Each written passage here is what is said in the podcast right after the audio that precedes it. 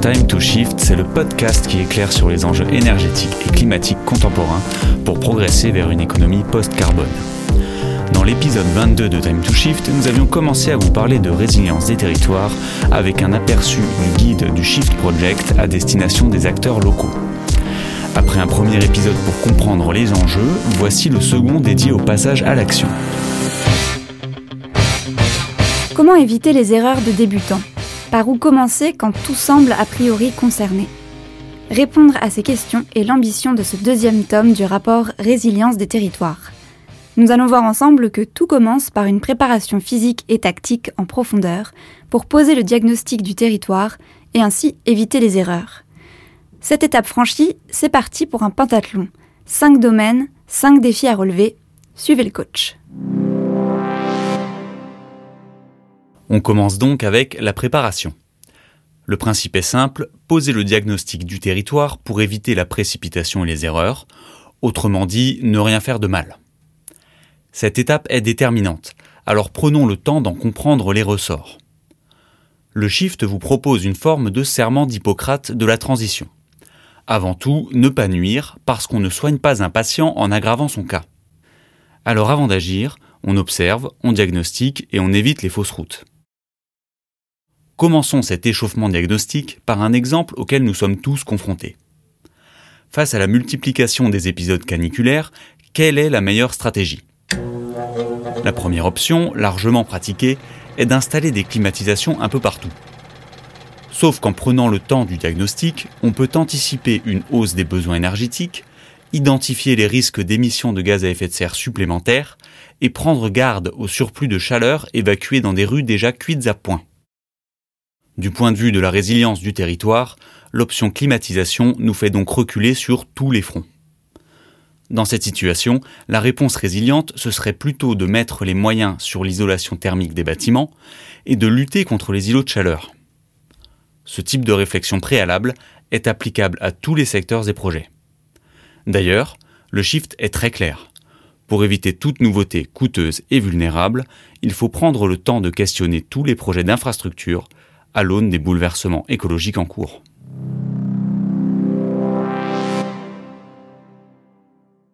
Maintenant qu'on a compris l'idée générale, reste un obstacle de taille, comment réussir un diagnostic précis et complet couvrant tous les enjeux? Pour ça, il n'y a pas d'autre choix que de penser l'action future dans son ensemble, autrement dit, de façon systémique. C'est plus facile à dire qu'à faire. Heureusement, des cervelles plutôt bien faites ont conçu des outils en libre accès pour réussir à le faire. Jetons un œil à celui proposé par le Shift. Pensé comme une boussole, il s'organise en quatre points cardinaux. Au nord, le bon usage des ressources et leur valorisation. Au sud, l'attention aux vulnérabilités et besoins essentiels du territoire. À l'est, les liens de solidarité et de coopération.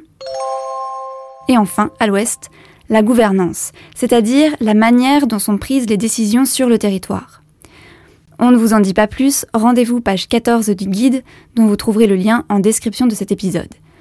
Et surtout, n'hésitez pas à aller voir ailleurs. Le CEREMA, le département de la Gironde et même, ça ne s'invente pas, la Fondation Rockefeller ont chacun produit leurs outils. Toutes ces références sont dans le guide.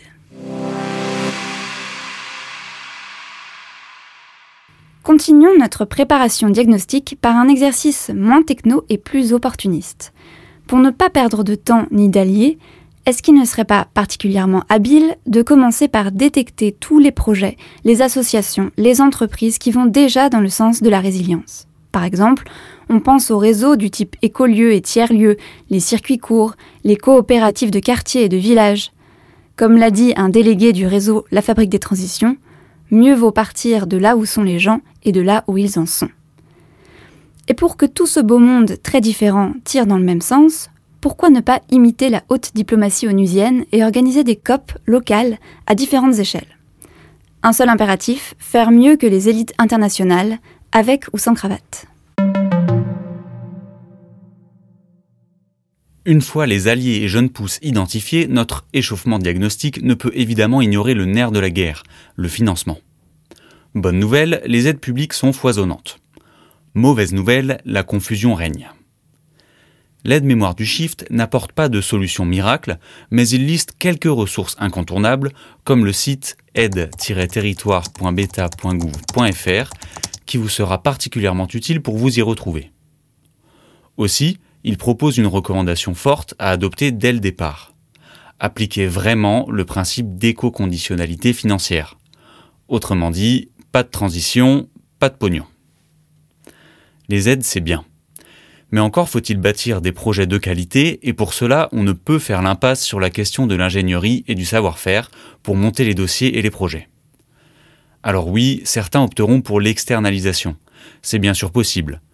Mais attention, les capacités d'expertise publique des opérateurs de l'État, le CEREMA, l'ADEME, les agences de l'eau et j'en passe, sont globalement en baisse. Ceci dit, ils ont encore de beaux restes et ne vous privez surtout pas de recourir à tous les services qu'ils proposent. La seconde possibilité, privilégiée par le Shift, est d'investir dans une solide équipe interne à votre collectivité. Investir, le mot n'est pas choisi au hasard, car pour le Shift, les dépenses en ingénierie du territoire ne doivent plus être comptabilisées comme du fonctionnement. L'échauffement touche à sa fin. Allez, un dernier conseil avant d'entrer sur le terrain. Attention à ne pas réinventer la roue. Vous n'imaginez pas le temps gagné et les migraines évitées en allant voir ailleurs et en s'informant sur les pionniers. Alors, si vous ne connaissez pas le réseau de la Fabrique des Transitions ou la stratégie de résilience de Paris, prenez ce petit temps supplémentaire avant le coup de sifflet. Passons maintenant à nos cinq épreuves proprement dites. La première épreuve concerne les milliers de femmes et d'hommes qui animent et mettent en œuvre les politiques des collectivités locales. J'ai nommé la fonction publique territoriale. Il s'agit de bâtir une administration territoriale pour la résilience. Il n'est en effet pas possible d'accompagner ou d'initier une transformation profonde avec une administration inchangée. Pour y arriver, on peut recourir à la formation obligatoire aux enjeux du climat et de l'écologie, ou encore à la systématisation des bilans carbone. Compter le carbone, c'est un peu rébarbatif, mais sans cela, bonne chance pour mesurer l'impact réel de votre administration, du budget et des actions prévues. On ne vous en dit pas plus, rendez-vous pages 25 et 29 du tome 2 de l'aide-mémoire pour tous les détails.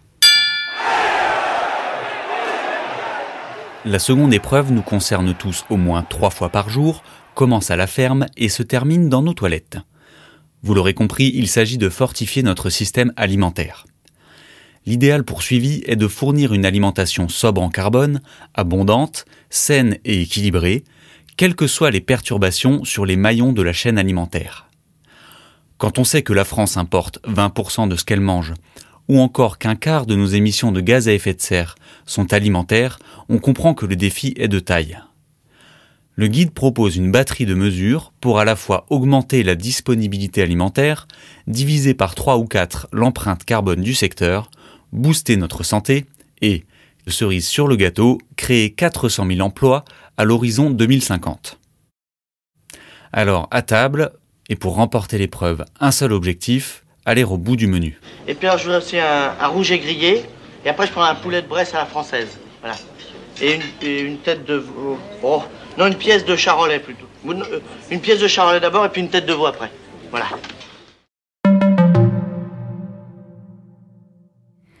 Installez-vous confortablement, le hors-d'œuvre est copieux.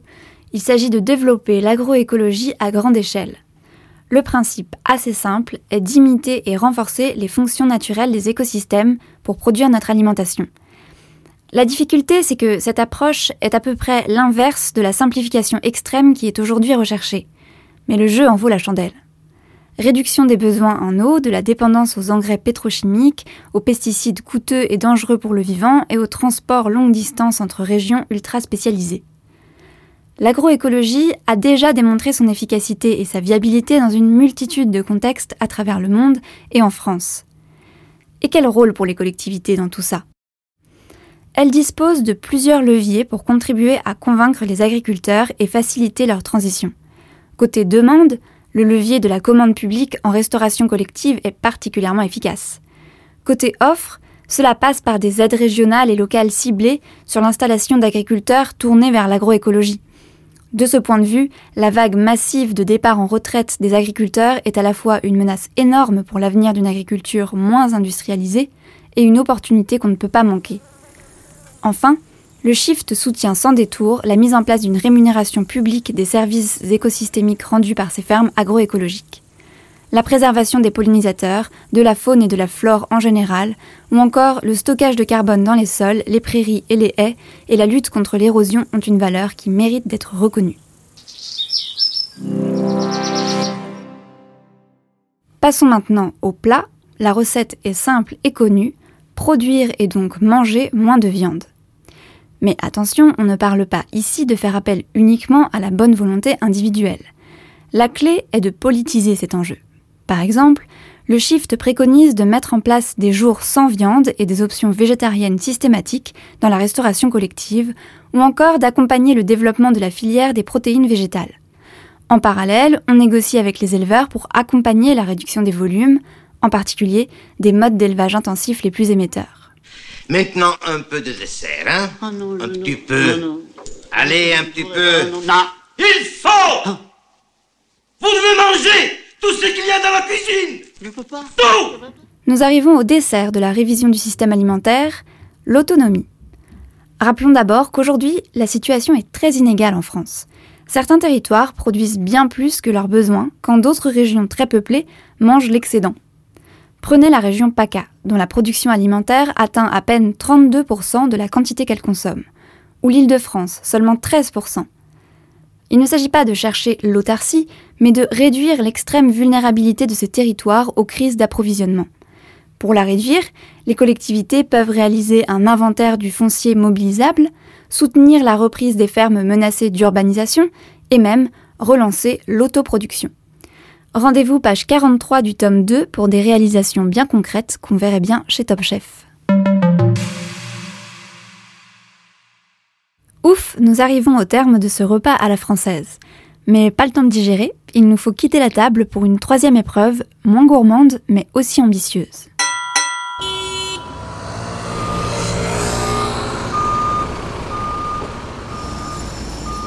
Cette troisième épreuve, on commence par la sentir.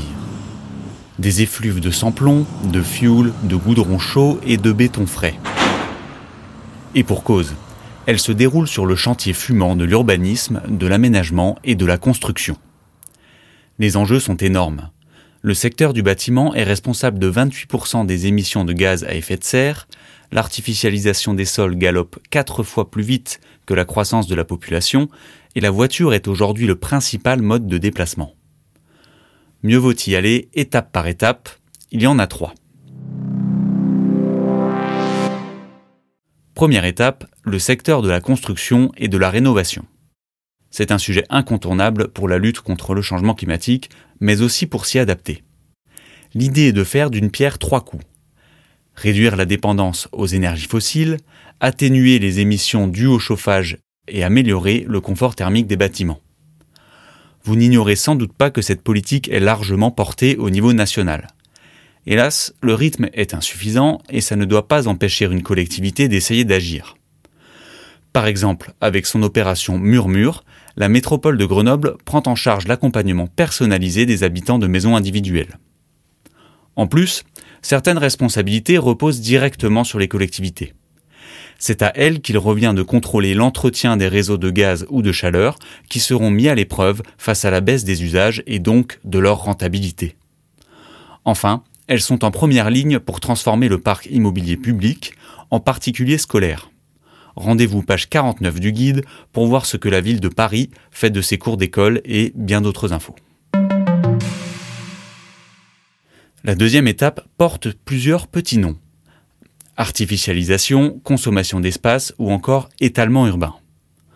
Entre 2009 et 2019, c'est l'équivalent du département du Rhône qui a été arraché aux terres agricoles, aux prairies, aux forêts et j'en passe pour être livré aux logements, aux entreprises et aux transports. Les enjeux ne sont pas minces. Fragilisation de la résilience alimentaire, destruction de la biodiversité, émissions de CO2 directes et indirectes par une dépendance accrue à la voiture et donc au pétrole. Le mot d'ordre est on ne peut plus clair. Il faut stopper le mouvement. Évidemment, il n'est pas question de geler la production de logements alors que la demande s'accroît. Pour concilier les deux, la principale solution est d'entrer résolument dans une démarche de préservation et rénovation de l'existant et aussi de densification de l'espace déjà urbanisé. Pour vous engager dans ces voies, le Shift vous recommande une palette d'outils et techniques, comme l'application Cartofriche du CEREMA ou, plus sensible mais potentiellement très efficace à moyen terme, faire remonter la compétence de délivrance des permis de construire au niveau de l'intercommunalité. Quel que soit le moyen, soyez ambitieux. La métropole de Lille a divisé par 4 la surface des zones à urbaniser dans son nouveau PLU. La troisième et dernière étape fait vrombir les cylindres et tourner les arbres à cames. C'est la mobilité. Ici, pas de déviation possible. Pour lutter contre le réchauffement et la raréfaction du pétrole, la priorité est de sortir un maximum les Français de leurs voitures. L'avenir d'une majorité de la population est à pied, sur des vélos et dans du transport collectif. On ne réinvente pas la roue donc, mais on agite avec vigueur développement massif des infrastructures cyclables et des transports publics, remise en cause systématique de tout nouveau projet routier et sortie des voitures des villes. Vous n'y croyez pas? Strasbourg est déjà à 17% des trajets domicile-travail à vélo et vient de lancer un méga plan d'investissement pour atteindre les sommets.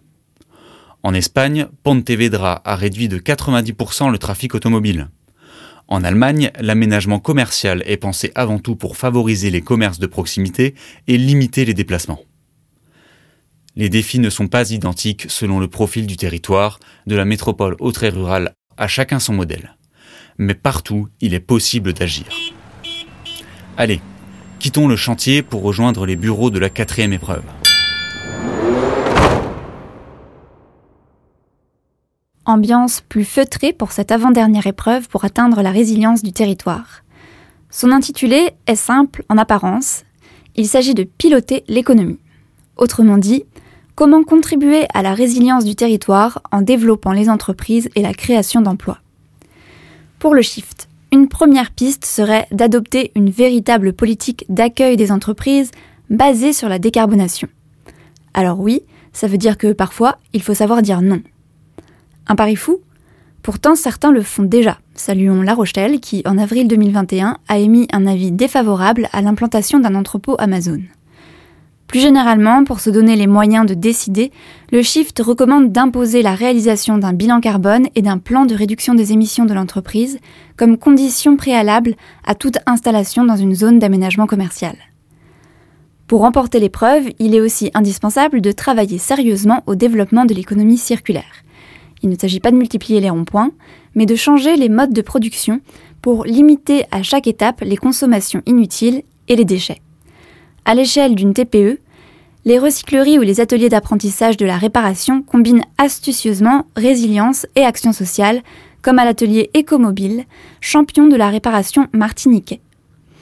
En parallèle, les coopérations entre entreprises, surtout industrielles, sont à encourager partout. Rendez-vous page 61 du guide. Enfin, influencer l'économie ne peut se faire sans penser l'avenir des entreprises. Aujourd'hui, un nombre important d'entre elles et des emplois associés ne sont pas climato-compatibles. Pour le shift, les collectivités ont un rôle à jouer pour les accompagner. Pour commencer, on peut cartographier les émissions par entreprise à l'image de la carte de France présentée dans le guide. Il faut ensuite s'engager dans une réflexion plus large sur l'évolution des emplois, comme l'ont déjà fait les régions Hauts-de-France, Occitanie ou Centre-Val de Loire, et agir par la formation. Si vous avez bien compté, il nous reste une dernière épreuve du pentathlon de la résilience à évoquer ensemble. Attention, ce domaine est la star médiatique des politiques publiques depuis 2020. C'est la santé, bien sûr. Grâce à l'épidémie de Covid, nous sommes désormais tous conscients de la fragilité de notre système de santé. Mais comment relier ce sujet brûlant avec la transition écologique? Eh bien, d'un côté, il est indispensable de décarboner ce secteur, comme tous les autres, et oui, pas de joker avec le climat ni la fin du pétrole. De l'autre, le changement climatique aura des impacts sanitaires puissants. Avec ces contraintes, le Shift aborde les angles de la prévention et de l'accès aux soins. Surtout, il vous propose de placer la santé comme boussole des politiques publiques. Autrement dit, si l'objectif des politiques publiques est de réduire l'empreinte écologique tout en améliorant le bien-être des populations, la santé peut être un indicateur majeur. Concrètement, il faut introduire la santé dans les critères de toutes les politiques publiques locales, et en particulier de l'urbanisme. Pour une idée de réalisation, on vous recommande chaudement la promenade apaisante dans les oasis urbaines d'Annecy. J'arrête le chrono, nous sommes au terme de notre pentathlon de la transition. Pour reprendre notre souffle, je vous propose de passer la parole aux auteurs du guide de la résilience des territoires. Nous avons interrogé le Corentin, chef de projet au Shift. Corentin, ce guide est pour le moins foisonnant. Est-ce qu'on ne peut pas faire une ou deux impasses? Ouais, bien sûr. Cette publication, elle n'est pas prescriptive. Elle a plutôt vocation à inspirer euh, l'action des acteurs territoriaux. Euh, de toute manière, il serait illusoire de vouloir traiter euh, toutes les problématiques dans un même élan. Les acteurs territoriaux doivent mûrir dans leur compréhension des enjeux et faire évoluer leur posture. Il faut plutôt voir les, cinq thématiques exposées comme autant de portes d'entrée pour amorcer les transformations sur les territoires et les transformations des parties prenantes. Et la diversité de ces portes d'entrée doit permettre justement à chacun de choisir les sujets les plus mobilisateurs pour son territoire. En deux épisodes, nous avons parlé de la compréhension des enjeux et du passage à l'action, ce qui correspond en fait au tome 1 et 2 du guide de la résilience des territoires. Mais ce que nous n'avons pas encore dit aux auditeurs, c'est que votre guide est une trilogie. En effet, euh, la troisième partie, elle est plus méthodologique. Elle s'attache à développer les principes essentiels pour élaborer des stratégies de résilience territoriale à la hauteur des enjeux. Euh, si on devait dire retenir qu'un de ces principes, ce serait sûrement la coopération. Personne sera résilient tout seul. L'ensemble des parties prenantes sur les territoires vont devoir délibérer pour déterminer la juste contribution de chacun à la résilience du territoire. Et une dernière question peut-être, quelle articulation entre cette feuille de route pour la résilience et euh, le grand projet Il nous faut un plan porté par le Shift depuis maintenant plusieurs mois. Ah, ils sont complémentaires.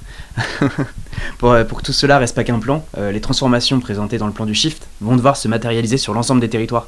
Et ce guide il permet de rendre plus tangibles ces transformations en tenant compte des spécificités du territoire. Il permet aussi d'aborder les moyens nécessaires à leur mise en œuvre et en particulier en termes de gouvernance. Merci Corentin pour ces réponses. Dans les prochains épisodes, le podcast apportera sa pierre aux grandes œuvres du Shift. Je parle bien sûr du plan de transformation de l'économie française. Le podcast Time to Shift est réalisé par les Shifters, les bénévoles du Shift Project. Ce think tank dirigé par Mathieu Ozano et présidé par Jean-Marc Jancovici a un objectif faire progresser le débat et les actions pour une économie post-carbone. Un monde libéré des énergies fossiles et préservé du changement climatique. À très bientôt pour toujours plus de Shift.